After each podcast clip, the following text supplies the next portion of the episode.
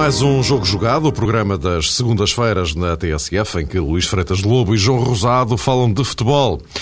Depois da jornada deste fim de semana, ficou tudo na mesma, no topo da classificação, mas avizinha-se uma semana que pode ter uma grande influência no desenrolar do resto da temporada.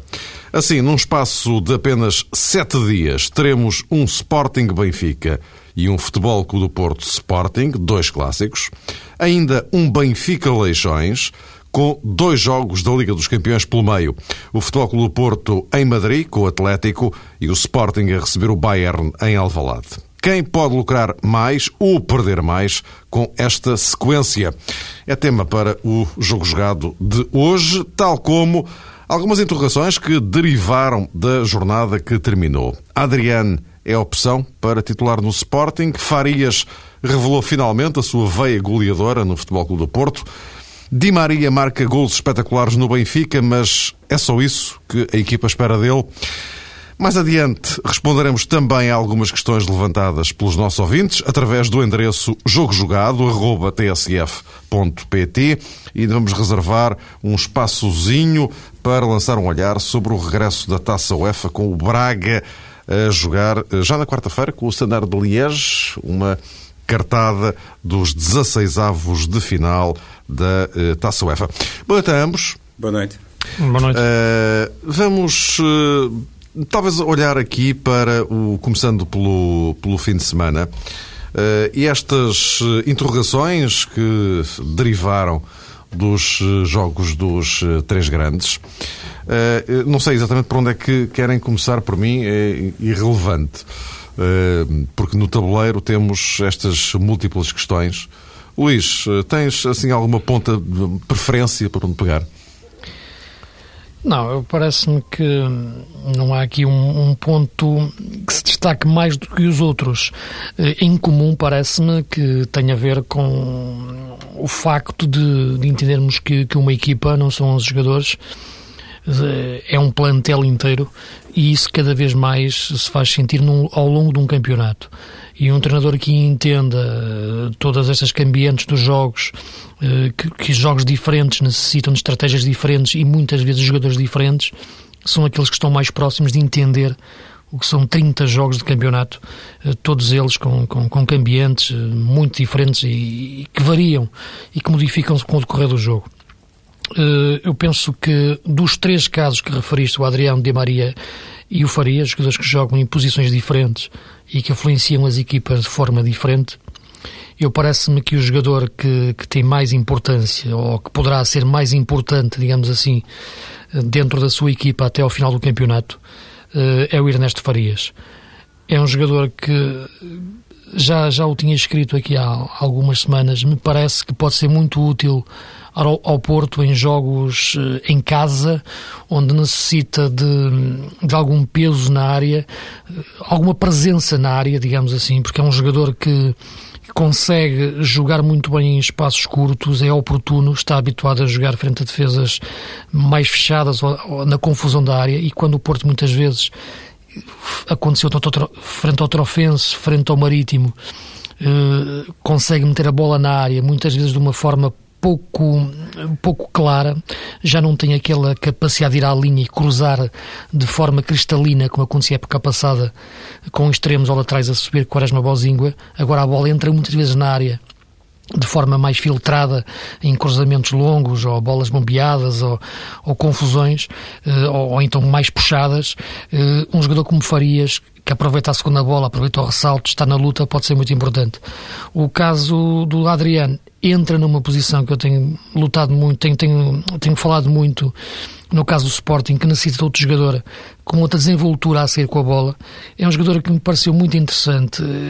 Eu, sinceramente, ainda não o vi verdadeiramente sob pressão, isto é, a jogar de, de, com outra pressão que não quando entra de uma forma mais relaxada nos jogos, e em jogos com menos, com menos pressão, digamos assim. O jogo com, com, com o Bolonenses com Rockenbach muito próximo dele, frente a um Bolonenses com um sistema até algo primitivo de marcações ao homem, libertou um pouco uh, os, seus, os médios defensivos do Sporting para, para para jogar desde trás e não se notou tanto a presença do Adriano como que eu penso que ele se pode, pode notar.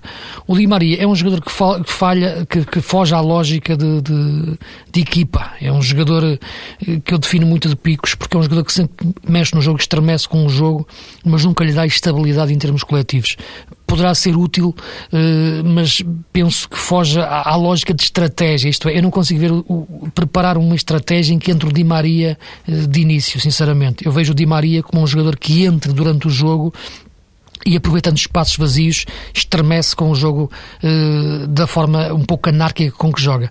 Portanto, três jogadores diferentes, em circunstâncias diferentes, podem ser muito úteis na minha leitura para, para Kika Jesualdo e Paulo Bento, se tiverem aprendido bem as lições destes três jogos deste fim de semana.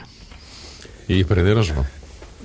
Talvez. Vamos ver, vamos ver. O futuro, o futuro dirá, Mário. À partida, são jogadores já com algum grau de experiência e podem, obviamente, mostrar coisas muito positivas às respectivas equipas. Eu iria acrescentar a esta lista de três jogadores, eh, dois que de alguma forma se encaixam eh, em tudo aquilo que foi feito durante este fim de semana pelos treinadores, neste caso do Benfica e também eh, do Sporting. No caso do Benfica, a entrada de Di Maria representou uma diferente colocação em campo de Ruben Amorim, passou a jogar mais no meio, mais no corredor central, e o Benfica tirou muito partido disso. É, é uma discussão muito velha, inclusive neste programa, falámos já muitas vezes a propósito do verdadeiro lugar de Ruben Amorim, um jogador que pode funcionar... Mas eu, mas eu acho que o Kike Flores continua sem perceber. Ou, não, ou, não sei. É, é curioso, porque ontem, deves lembrar-te, eh, ontem quando a questão lhe foi colocada, ele responde com uma coisa como isto. Um, bom, mas eh, nessa altura, enfim, veio o golo e nessa altura todos os jogadores, eh, enfim, modificam e tal, passam a jogar melhor e coisa. Ou seja, eu acho que ele não, continua a não estar muito convencido. Ou não percebeu, ou não está convencido. Não... Penso que foram mais palavras de circunstância, Mário. O treinador não quis assumir ali de forma direta, não quis, digamos que, entregar a uma única personagem os méritos da vitória, porque o jogo estava complicado para o Benfica e a entrada de Di Maria e a colocação, por consequência, de Ruben Amorim no corredor central ajudou o Benfica a ter outra fluidez e outra clarividência também. Nessa perspectiva, eu acho que Kika Flores, no final do desafio, mostrou-se, sobretudo, preocupado em ter, digamos que, uma noção coletiva a propósito da maneira como tinha arquitetado a equipa. Agora, penso também que no jogo frente ao Sporting, Rubem Amorim vai regressar à sua posição de aula de direito. Mas isto não significa que se sinta melhor uh, numa zona mais central, como médio-centro. E Kika Flores até teve outra declaração curiosa a propósito da explicação que fez questão de dar à pergunta formulada. Não sabia concretamente qual o grau de importância ou de influência de Ruben Amorim na melhoria do futebol do Benfica. Mas todos nós, eh, penso que podemos tirar esta conclusão. Se Ruben Amorim jogar melhor e se sentir mais confortável na zona central, penso que será, digamos, aqui uma consequência automática para o futebol do Benfica. Irá certamente subir de produção. E este, este fator pode ser muito importante, perspectivando de facto um, calendário muito intenso, não só para o Benfica, mas também para os seus uh, rivais diretos. Esta é uma questão, parecendo que não, que se cruza muito com, com a temática de Maria, que foi jogar para extremo direito. O Benfica tem José António Reis no lado esquerdo, no lado direito não tem assim nenhum jogador eh, muito acutilante. No caso de Adriano Silva, a tentativa de Paulo Bento em dar uh, alguma largura ao futebol do Sporting, quando joga com Vukcevic, por exemplo, mais uh, sobre o lado esquerdo e Ismailov mais sobre o lado direito, isto permite a Adrián coabitar, como dizia o Luís, com o outro jogador que joga naquela zona central do meio campo do Sporting. Pode ser Fábio Rockenbach, dificilmente será Miguel Veloso, mas pode ser, por exemplo, João Moutinho. E isto certamente que será um pormenor muito interessante e permite outras soluções estratégicas a Paulo Bento, face também a um calendário muito complicado. Luís, ias acrescentar alguma coisa? Não. não. E acrescentar, o aspecto que, que o João referiu do, do Rubén Amorim é, é, de facto uma, uma questão que também já temos falado e eu tenho batido muito nessa tecla. Eu penso, eu penso que o Rubén Amorim tem sido aquilo que o Kika tem querido que ele seja. Isto é, ele vê o Ruben como um jogador que pode jogar sobre a direita, dando-lhe equilíbrio defensivo, soltando na outra ala um jogador mais, mais ofensivo, como, como o Reis, por exemplo, ou o próprio Di Maria. Uh, isto faz com que o Ruben Amorim seja em campo muito menos daquilo que ele pode ser. Percebe-se que ele pode ser muito mais jogador do que o Kika lhe tem pedido ao longo deste campeonato. Onde é que ele pode ser mais jogador? Na zona central. Claramente vê-se, é outro jogador, tem outra alegria, viu-se no golo que marcou, viu-se nos passes que fez, viu-se na forma com que pegava na bola e, e assumia o jogo. Uh, eu parece-me que o Benfica, sobretudo nestes jogos em casa, frente a adversários mais recuados, em que não pressionam tanto a saída de bola do, do, do Benfica, pode perfeitamente, e deve, na minha leitura, jogar com dois jogadores que, sobretudo, joguem para jogar e não para pressionar. Cato Soranis, Rubem Amorim. Acho que foi o melhor Benfica, teve a ver com isso. Não foi por acaso, como o Kika referiu, que a equipa soltou. A equipa soltou-se como consequência da presença destes jogadores de outra forma e de outro entendimento.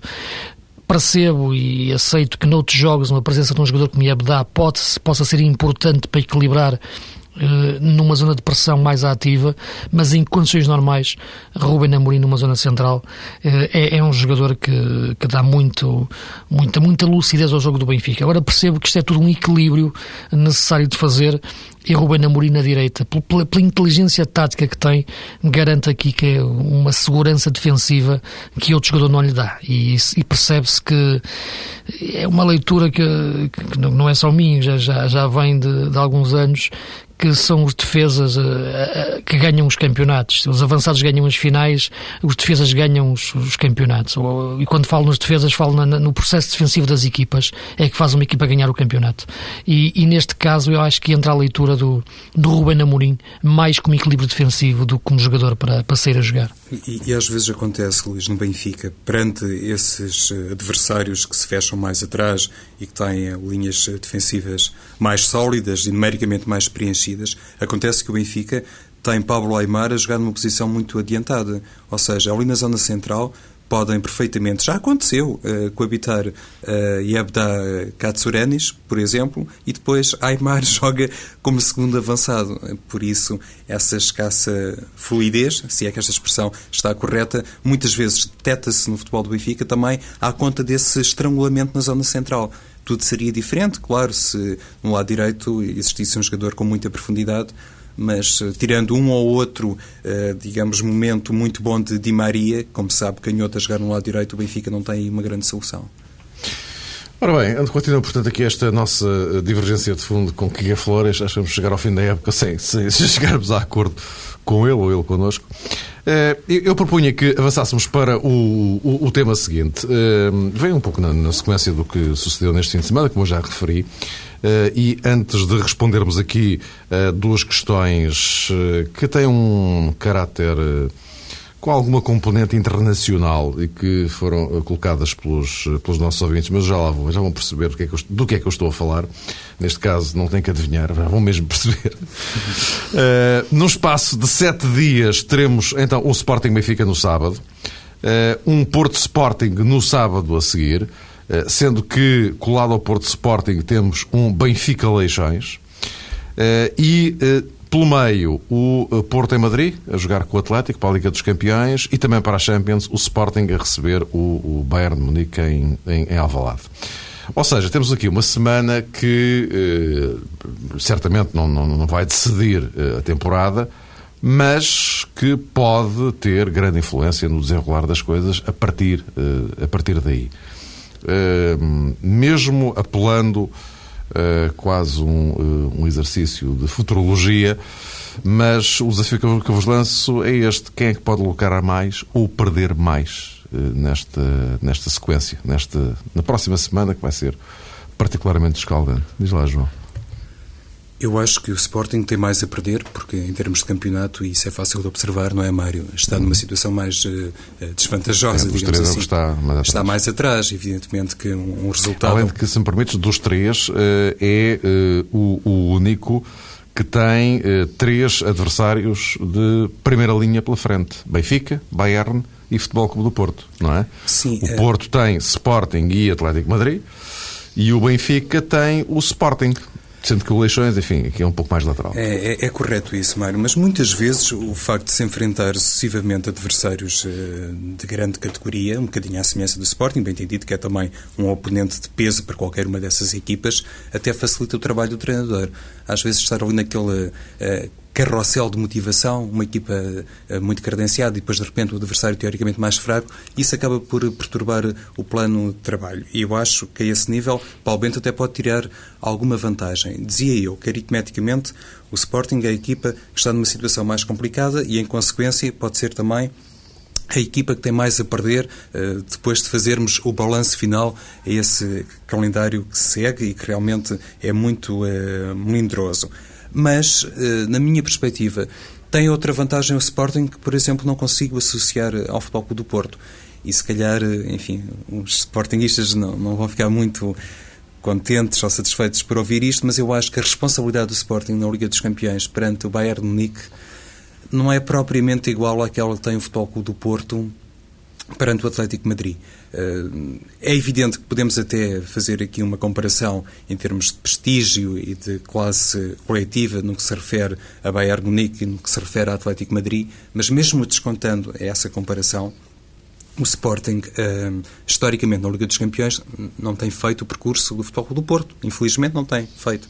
Eh, seria ótimo para o futebol português que fosse capaz de traçar aí algum paralelismo. Por isso, parece-me que esta, ehm, com muitas aspas, eh, desresponsabilização do Sporting na Liga dos Campeões até pode permitir a Paulo Bento fazer uma gestão diferente do plantel e, inclusivamente, aproveitar uma ou outra unidade que agora estão a aparecer, concretamente o caso de Yannick Djaló, ele já jogou frente ao Voltenses e é um jogador, por exemplo, se dá muitíssimo bem nos confrontos, quer com Benfica, quer com o Futebol do Porto, e são dois jogos que se aproximam no calendário uh, do Sporting, porque ao nível do plantel, continuo também a ter esta ideia, achou que o Sporting está uh, menos apetrechado que o Futebol do Porto e Benfica.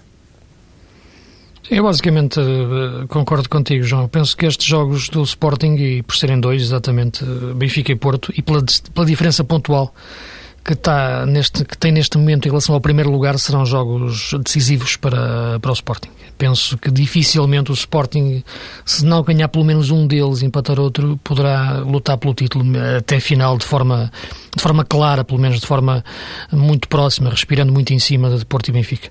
Uh, serão jogos, eu penso que são jogos à medida neste momento do que a equipa do Sporting. Uh, está a conseguir eh, em alguns momentos ser. Penso que tem alguma dificuldade em interpretar jogos que, que frente a adversários que, como já falamos também, que lhe tapam os flancos e que, que defendem de uma forma muito, muito pressionante, eh, não dando, não, não permitindo que o seu meio defensivo saia a jogar.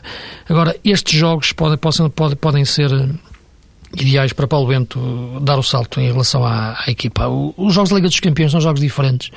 Uh, o jogo com, com, o Bayern de Munique é um jogo que e o Sporting jogou com o Bayern já há duas épocas. Eu penso que o jogo não será, não, não, não, não irão ser muito diferentes. Eu penso que o Sporting poderá conseguir em muitos momentos uma, aquela chamada superioridade moral de, no jogo. Tecnicamente a equipa é superior. Eu ainda na, no sábado vi o Bayern jogar com o e, e, é uma equipa fortíssima, é uma equipa que, que, que, intimida quando entra em campo. A bola não começou a rolar e olha-se para os jogadores do Bayern e de facto os jogadores dão a ideia que vão, que vão começar a caminhar sobre a relevada e, e, deixar, e deixar as marcas das pegadas. Cada vez que vão caminhar vão, vai ficar um buraco. E, e porque, são, porque é uma equipa que intimida. Agora, eu acho que é uma equipa que tem muita dificuldade eh, sem a bola. E, e se, se, fosse um Sporting mais objetivo, um Sporting mais rápido com a bola, que se soubesse utilizar a técnica de uma forma mais, mais rápida, podia surpreender este Bayern. Uh, vamos ver se o consegue, vamos ver se pelo menos se aproxima, porque eu acho que em termos de jogo jogado, eu acho que o Sporting vai conseguir, frente ao Bayern, mostrar alguma superioridade moral. Concordo contigo realmente que, que, que o jogo do, do, do Porto com o Atlético Madrid, teoricamente é um jogo que o Porto sente, não digo obrigação, mas sente que se for eliminado, eh, ficará uma frustração no ar. Não é a mesma coisa ser eliminado pelo, pelo, pelo Manchester United, pelo Inter, eh, por exemplo, do que pelo, pelo Atlético de Madrid. Como a época passada ficou com a eliminação frente ao Schalke, falta a Jesualdo, de facto, essa afirmação em termos internacionais que ainda não conseguiu. Se no primeiro ano frente ao Chelsea se entendeu eh, pelas, pelas circunstâncias do adversário, a época passada frente ao Schalke ficou um amargo muito grande e este Atlético Madrid é uma equipa que, que com muitas lacunas no seu processo defensivo, é uma equipa que, que desequilibra imenso uh, e, portanto, é um jogo que, que eu penso que se o Porto não ganhar, uh, não ultrapassar a eliminatória, uh, isto a priori, mas parece-me que, será por responsabilidade sua. Isto é, tenho muita dificuldade em ver o, o Porto é, na minha, na minha opinião, claramente superior ao Atlético Madrid em termos de equipa, embora o Atlético Madrid tenha dois jogadores, dois avançados fabulosos, o Forlan e o, e o e, e, o Agüero, além do nosso Simão, mas aqueles dois na frente são, são de facto fantásticos. Agora, um Porto inteligente, eu acho que é muito superior ao Atlético Madrid, na minha opinião. E se não o passar, uh, acho que vai ficar realmente uma frustração na, na época da equipa de Jesualdo. Por falar nisso, Luís, na, na, inteligência que é preciso ter sempre na abordagem em determinados jogos, o Futebol do Porto agora vai jogar fora com o Passos de Ferreira, continua com metade da equipa em risco de sanção. Uh, Fernando e os três homens da frente, normalmente titulares, não aconteceu agora neste desafio frente ao Rio Ave. Lisandro e Cristiano Rodrigues eh, não jogaram de início. Mas depois, perspectivando essa recepção ao Sporting, não deixa de ser um aspecto a ter em linha de conta, porque pode... É muito importante, é. é. Pode eu, eu, muito os planos do Jesualdo para a partida frente ao Sporting. Sim, há dois jogadores no Porto que eu acho que neste momento são o grande ponto de interrogação da época, do que será o Porto até o final da época, dependem de dois jogadores, porque são muito importantes e estão, estão vazios neste momento, que é o Lisandro e o Lúcio. São dois jogadores que não é uma questão tática, porque o Porto joga da mesma forma. Não me parece uma questão física. Eu parece uma questão mesmo já de estímulo uh, competitivo para estar no Porto. Uh, sinceramente, vejo os jogadores já entristecidos em campo. Uh, é evidente que o Porto corresponde, responde com todas as suas obrigações, mas são jogadores que, que já já não têm, já ganharam tudo o que podem ganhar no Porto, embora possam ir mais longe sempre nas Champions, como tinha referido, mas eh, já se nota que são jogadores a precisar de outros estilos competitivos. Eh, e só aí é que eu encontro razões para ver um Lúcio e um Lisandro neste momento tão, tão vazios em campo, sabendo nós aquilo que eles podem dar como dois jogadores fabulosos que são. No Sporting há o caso do João Moutinho, não jogou agora frente ao Belenenses, eh, vai fazer, eh, tudo indica que sim, naturalmente, o derby frente ao Benfica, mas eh, também, se for sancionado com um quinto cartão, pode falhar essa deslocação ao Estádio de Dragão. E não é, obviamente, a mesma coisa defrontar o Belenenses do que defrontar o Futebol do Porto, ainda por cima jogo na cidade invicta, digamos.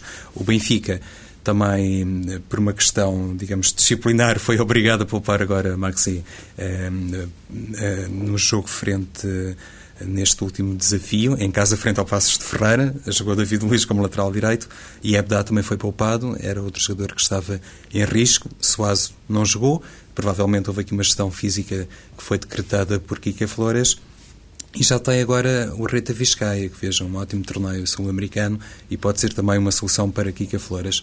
Ou seja, a questão física, mais uma vez, volta, digamos, a ser notícia, porque isso foi muito comentado antes do Futebol do Porto receber o Benfica.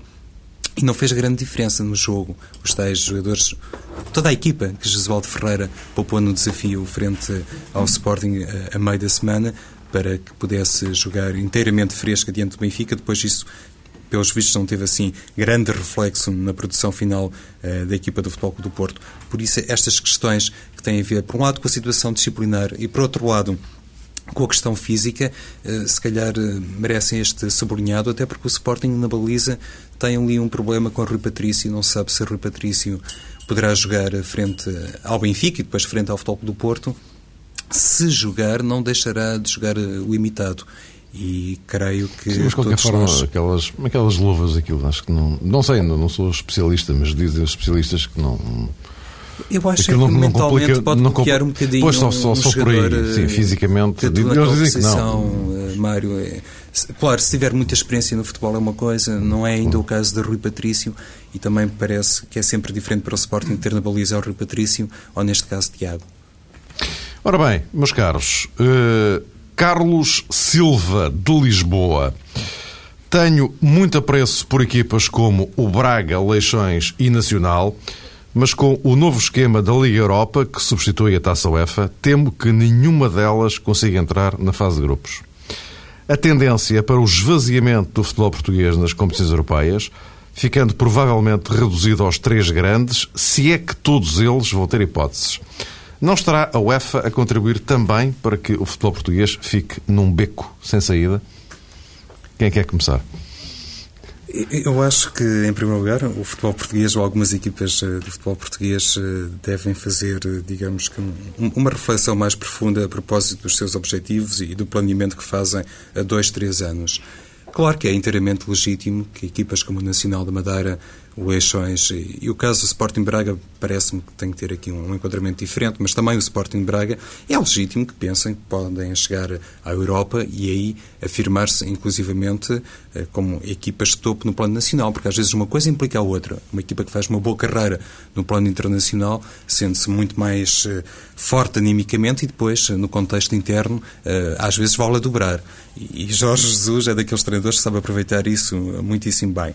Mas também penso que é tempo de acabarmos, enfim, com essa hum, eterna lamentação e de criarmos em permanência fantasmas que a UEFA quer acabar com o futebol português e quer esvaziar a ABC ou D. Se houver, digamos que uma gestão eh, coerente e mais eh, planeada, penso que Leixões, eh, Braga, Marítimo, o próprio Vitória de Guimarães serão clubes capazes de criar condições, em primeiro lugar, para se afirmarem no plano nacional. E depois, eh, na Europa, é evidente que vai depender de muita coisa, mas o futebol português, é, há muito tempo que digo isto e penso que isso facilmente é reconhecido por tudo e por todos, tem matéria-prima suficiente para poder uh, ciclicamente ser um futebol forte na Europa. Agora, não contem connosco para os quatro primeiros lugares ou os cinco primeiros lugares. É preciso também saber, uh, digamos, calibrar as coisas e ter a noção quando equipas uh, de segunda linha, como foram essas, como foram os casos mencionados, não podem aspirar na Europa, eu atrevo-me a dizer, nunca a grandes proezas. Para os grandes é, já é difícil imagine-se para equipas dessa dimensão.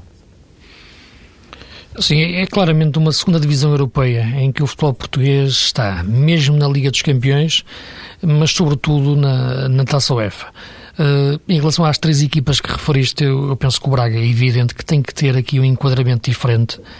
É um clube que tem um crescimento sustentado e entende-se que, que se pode manter nesta, neste crescimento nos anos seguintes, eh, pelo menos se, se conseguir fazer aquilo que é fundamental, que é vender e comprar bem, como a Braga tem feito, mantendo sempre uma equipa eh, competitiva.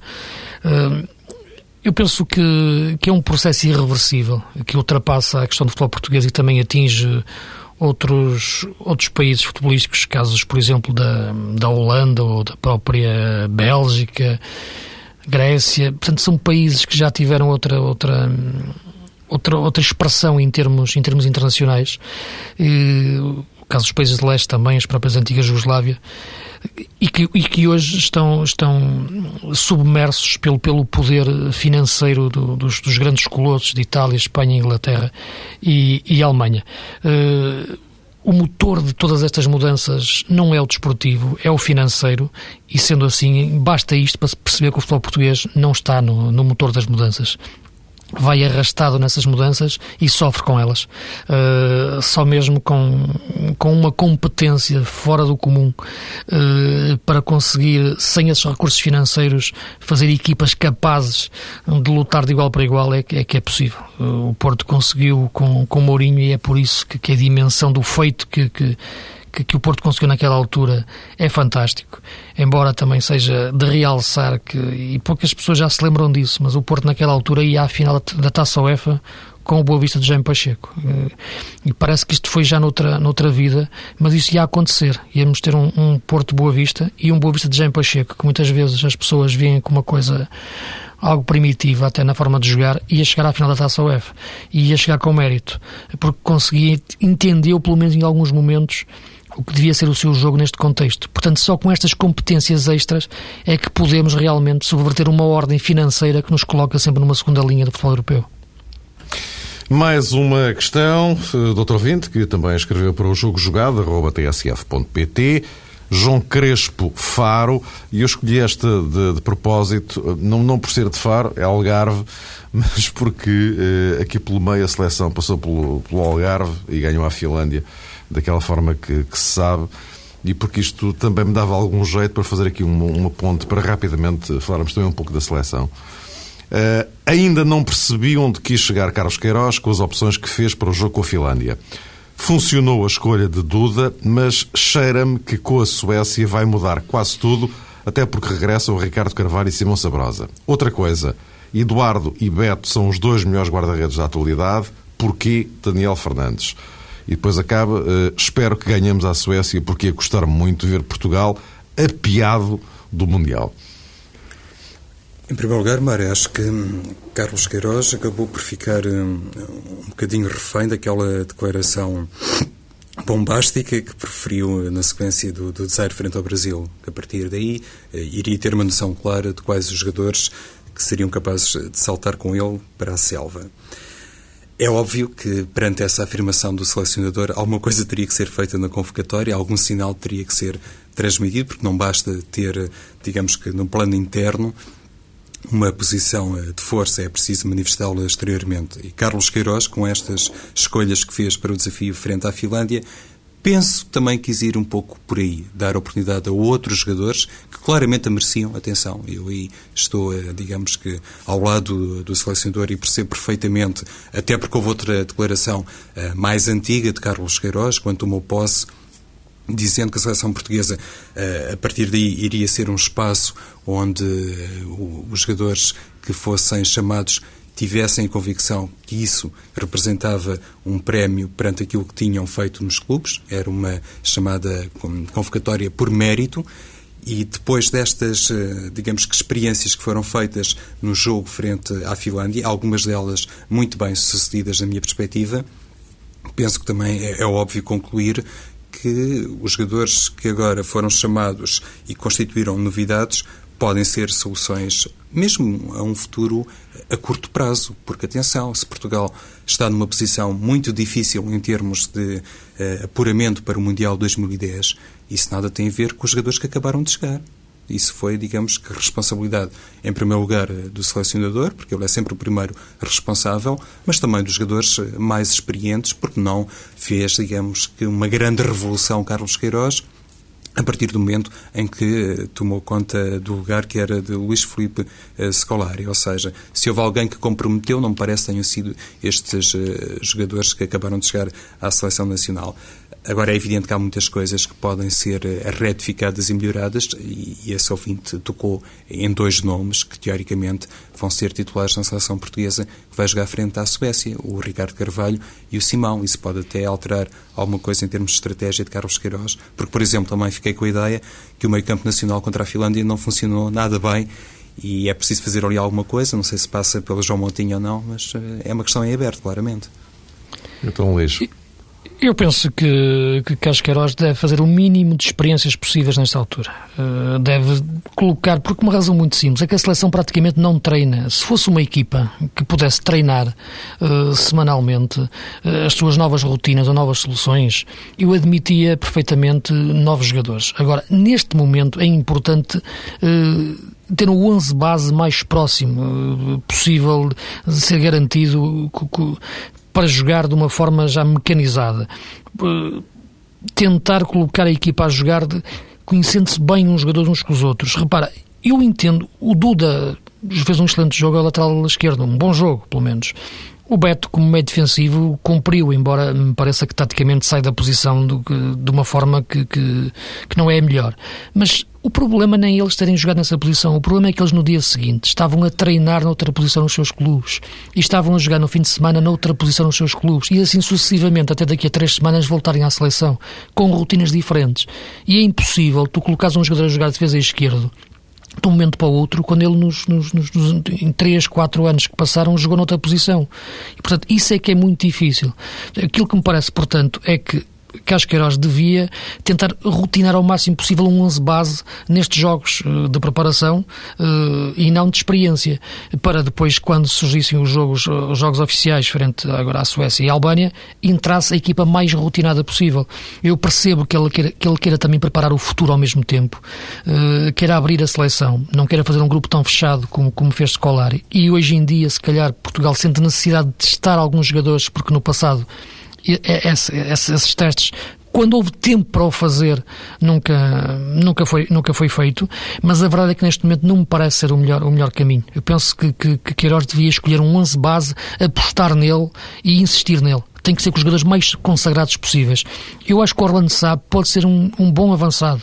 O Orlando Sá jogou 15 minutos no Braga. É um jogador que tem talento, claramente, mas também vê-se claramente que ainda não o sabe utilizar. Não percebo a lógica de o chamar neste momento para a seleção. Temos Postiga, temos o Galmeida, temos Nuno Gomes. Eu acho que neste momento deviam ser essas as soluções, porque são os jogadores que neste momento entram e jogam, claramente. Uh, Tiago, Raul Meireles e, e Petit uh, e, e, o, e, o, e o Moutinho para jogar à frente da defesa do, na seleção. O Petit já não, porque não, já, já, não, já saiu da seleção. Já não. É. não é? Raul Meireles, o Tiago e o João Moutinho. Portanto, estes jogadores para jogar com, com pivô defensivo. Portanto, parece-me que são fundamentais. Colocar o Pep naquela posição eh, parece-me inventar. Depois Deco e Manis, jogadores de transição, jogadores fortes para, para assumir aquela, eh, aquele meio campo com experiência, com caráter, com qualidade. Rotinar cada vez mais estes jogadores. Quando regressar Simão, Simão, Cristiano Ronaldo, Nuno Gomes na frente. Centrais, Ricardo Carvalho e Pepe, uma dupla fantástica. Lateral direito, Miguel, eventualmente, já que houve o problema de Bozingua. A única posição que realmente me parece que tem que haver mesmo experiência ao teste é o lateral esquerdo. E aí, a experiência do Duda pode ser realmente para tentar resolver um problema que é de fundo no nosso futebol. Tudo que ultrapasse isto, parece-me que neste momento não, não, é o mais indicado para termos uma seleção forte para entrar contra a Suécia e ganhar uh, sem tremer desde o primeiro até o último minuto. Ou, ou, até o Miguel Veloso, não é, Luís? Eu concordo com aquilo que o Luís disse a Eventualmente, sim. Da, da, da, conservação dessa uh, posição que os jogadores ocupam em, campo, depois na seleção nacional deve ser respeitada face a uma série de condicionalismos. Por isso, se por um lado lado, até se percebeu que Carlos Queiroz jogasse com a dupla de centrais do Futebol do Porto no jogo frente à Finlândia, de facto depois a colocação de Pep na posição 6 foi assim um bocadinho estranha, porque lá está, todos nós temos essa percepção que será um dos titulares vamos dizer assim, indiscutíveis na seleção portuguesa e nessa ordem de ideias, acautelando inclusivamente algum problema que possa subsistir com o Ricardo Carvalho, teria toda a lógica que pelo menos jogasse, já que queria dar a titularidade a Pep, que jogasse na sua posição uh, de origem, vamos lá, ou aquela que representou no Futebol do Porto e também no Real Madrid, jogando Mas, no meio campo. Oh, João, oh, João, desculpa, é só referir isso. O, não, o, o, o, que será estranho agora é se no jogo com a Suécia o Pepe aparecer a central. Aí é que eu vou achar estranho. Pois é, e acho, e acho que, que, que era justamente Pronto. isso que o ouvinte está a pensar. Exato. Eu, eu, eu, Cheira-me pessoal... com a Suécia vai mudar quase tudo. Não, e se pensarmos... Não, eu acho que não. Eu acho que, sinceramente, eh, sem estar aqui a fazer futurologia e sem, ter nenhuma informação privilegiada, mas eu acho que frente à Suécia, vai jogar Ricardo Carvalho, Bruno Alves e Pepa Trinco. Parece-me que vai ser esta, vai ser esta Sim, a linha defensiva. A Finlândia, Luís e Mário, eh, não, não era e não é eh, um adversário assim tão forte que recomendasse a Carlos Queiroz ter ali um jogador, também poderia funcionar como defesa central, eh, etc. e tal. Por isso, parece-me que foi claramente um ensaio geral perante o, o jogo frente aos suecos. Vamos lá ver o que é que, que 11 é que Queiroz vai montar frente à Suécia e aí, de facto, estou com com, este ouvinte, João Crespo. Eu espero que se ganhe a Suécia e o resto deixa de dar. Sim, são mais Olha, nós estamos no, no, no, último minuto, 30 segundos para cada um. Uh, Braga, Standard Liège, uh, o que é que é preciso, Luís? É preciso. Eu, esses jogos pensam jogos à medida do Braga e à medida do Jorge Jesus. O Jorge Jesus já deve ter estudado o Sander Liège até a exaustão, já teve os seus observadores lá, já ele próprio viu com, a, com análise os DVDs e, portanto, eu, a forma até um pouco altiva com que o Boloni se referiu ao Braga a primeira vez que jogou cá, diz que não conhecia a equipa, sabia que tinha muitos brasileiros apenas, o, o que nem é bem o caso, mas denota que, que eu acho que o Braga vai entrar melhor preparado do que o Standard Liège em campo. E eu acho que em condições normais o Braga é superior ao Standard Liège, que é uma equipa que conheço razoavelmente, e, e, e é superior e, e estrategicamente prepara bem os jogos. Vamos ver como é que entra o Braga, se, se vai sentir um pouco a derrota de, de, de, sábado. Acredito que não, até lhe vai Eu também acredito que não, um pouco... esgotaste os seus 30 segundos. Okay. Um abraço, Luís. Diz um abraço, Também é preciso naturalmente ter em conta esse conhecimento profundo que Boloni não deixará de possuir sobre o Sporting Braga. Se calhar no primeiro momento não tinha ou não quis divulgar o jogo todo, mas de qualquer forma, como disse o Luís Jorge Jesus, estará atento, porque atenção a este Standard Liège, que na, na Taça UEFA já ganhou fora, por exemplo, em Belgrado e em casa teve vitórias muito importantes perante clubes também de grande peso, como o Sevilha, a Sampdoria e o próprio Everton. Voltamos na próxima segunda-feira, entre as 8 e as 9, e com muita coisa para falar de certeza absoluta. Até para a semana.